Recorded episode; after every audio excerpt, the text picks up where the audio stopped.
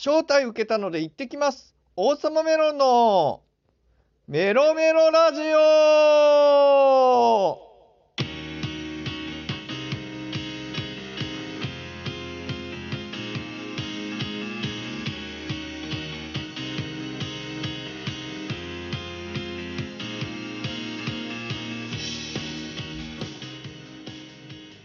皆さん、よろメロン複数の行、副業クリエイターの王様メロンです。まずはオープニング、よもやま話です。お昼寝をする時があるんですけれども、まあ、その時も統合失調症の症状で、まあ、幻覚のようなものが出てきたり、妄想のようなものも出てきたりします。妄想は妄想のようなものじゃないから、妄想。まあ、幻覚はね、まあ、本当はっきり見えるわけじゃなくて、感覚だけがわーっと出てきちゃうことなんですけれども、内容はね、影響されちゃう患者さんもいるんで、それは避けようかと思うんですけれども、ま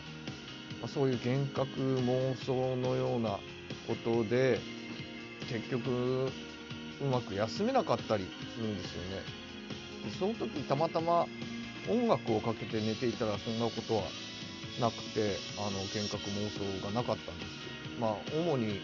ボサノバとかスムースジャズのような外国語の歌詞だったり、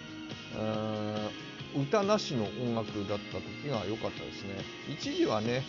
YouTube の長い動画を流しながらとか、あとテレビを流しながら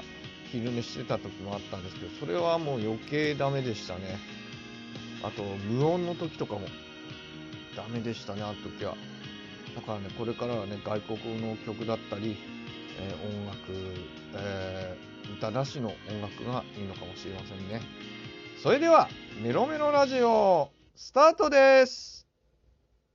では参りましょう。67箱目の出荷は、こちら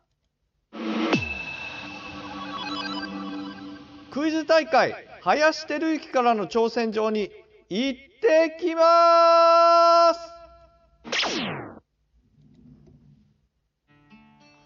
クイズ好きの間ではジャスコ林という名前は誰しもが聞いたことあると思うんですけれどもえクイズ王の林照之さん、えー、東大卒のクイズ王の林照之さんですね東大王という番組にもレギュラーで出演されてた方ですけれどもその方が東大王の出演を終えた後に旧西軍というクイズの団体を作り上げたんですね。でそこで、まあ、目玉として林照之からの招待状というクイズ大会が取材されることになってたんですけれども、まあ、これコロナの影響でもう何度も何度も延期になってしまって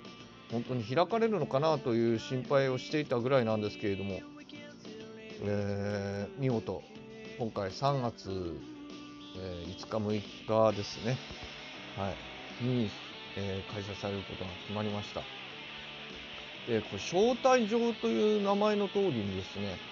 応募すれば誰でも参加できるわけではなく抽選に受からなければいけないですねもう本当にいわば招待という感じなんですけどもその抽選に僕が当たったんですよ。もう本当嬉しくて、もういつもね、この手のもの当たらないんですよ、本当に。全然今まで当たってこなくて、あ、やっぱりダメかって、本当にやっぱりが多かったんですけれども、いやー、今回は本当に珍しく当たって、なんかすごい嬉しかったですね。まあ、あのスピリチュアル的な話すると、引き寄せの法則っていうのを知ってる方も多いかと思うんですけれども、あれをやっぱり信じるようになって、なんかいろいろ、なんかポジティブだったり、いい言葉を使うとか、エネルギー、いいエネルギー発とか、そういうのを心がけてたら、なんかこういうことがあったんで、引き寄せの法則もあるかななんて思ったりもしてますけれども。で、クイズ的にはですね、あの、事前になんか動画を公開してたんですね。こういう問題やりますよ、みたいな。で最初の頃見てたんであ最初の頃っていうか応募したての時に見ててああなるほどねぐらいにしか思ってなかったんですけれども今回招待を受けたんでもう一回しっかりと見ることにしました。でよく見てみるとまあ、最近よくある競技クイズってやつですか。なんかこうちょっと難しめの問題だったりなんかこうベタな問題。難しいけどベタな問題、え競技クイズの中でよくある問題というのを競い合うのではなく、まあ、最近の出来事いわゆるクイズ界でいう時事問ってやつですね。ニュースで使っている時事問とはまたちょっと違いますよ、えー、最近の出来事のことを時事問って言うんですけれどもそういうのとかあと身近な物事を問う問題というのが多いなという傾向にあります。あ身近なもの、えー、具体的に実際出されてた問題で言うと吉野家松屋すき家の中で矢の字が違うのはどれでしょうっていうので、まあ、ご存知の通り正解は松屋の矢ですね。え、すき家吉野家は家という字、えー、松屋の屋は屋号の屋ですね。そういったですねなんか身近なテーマが、えー、多くてですねこれは対策それなしとかないとなと思いましたでこれはですねこういうのにしたっていうのにはどうやら理由があるらしくて、クイズ初心者でも楽しめるような工夫としてそういう、え、問題を多めに作りますよっていうことだったらしいんです。まあ蓋を開けてみないとどうだかは分かりません。どこまでそういうのに忠実になってるかは分からないんですけど、まあ、今回その対策をしようってことで、え、ニコニコ生放送でやってるクイズ番組のロックアウトっていうのをよく見てるんですけれども、まあ、これはねあの競技クイズ寄りといえば競技クイズ寄りなんですけれどもまあでも本当にいろんな問題が出るんでそっから今回の招待状に出そうな問題を見繕って、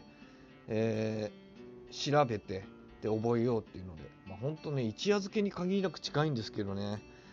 うん、本当最近、まあ、今日、この収録してる今日、えー、やり始めて、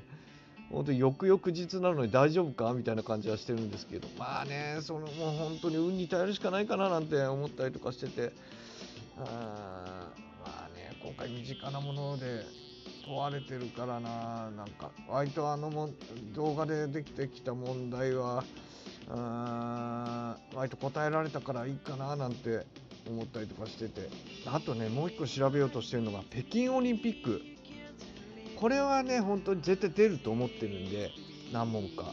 何問かなのかな？1問だけなのかな？分かんないけど。絶対出るなと思うんでこれから調べようと思っております。で、まあ、こういうオフラインのクイズっていうのは厳密に言えば初めてではないんですね。まあクイズのお店として有名なソーダライトってお店でやったりとか、あと、無料のなんかクイズサークルで、オフでやってた時とかですね、あの、コロナの前で、オフラインのクイズを経験してるんですけど、あの、大会っていうのはもしかしたら初めてかもしれないなと思っております。えーまあ、厳密に言えばねゲーマーだった頃にクイズマジックアカデミーというゲームの大会には出たんですけれどもサークルとかクイズルームソーダライトのようなものとは全く違っててですねまあ本当にあの早押し機とか使うとか問題の読み上げを生でやるとかそういうのはおそらく初めてじゃないかなと思ってます。まあ、厳密中の厳密で言えばあのクイズミリオネがやってた頃に観客席に行ったことありますね。まあ、実際の番組の、えー、生の緊張感を味わったりとかもしたんですけど、まあ、でもそれはね、出てないんでね、本戦には観客席だったんでね、まあでもそういう経験を生かしつつですね、まあ、期待と不安が今入り混じっているところでありますけれども、ねえ、本当にここまで運を使ったんだから、もうこれからやっぱり実力、本当にね、一夜漬けに限りなく近い状態でも、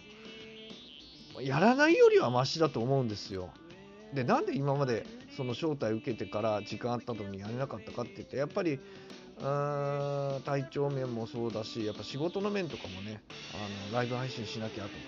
あこ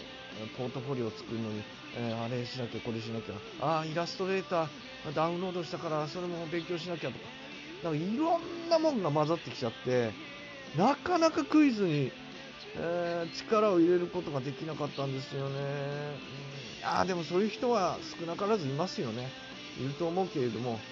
まあね、ここで自分なりに頑張ってみて、少ないながらもつけた実力で、頑張ってみようかなと思っております。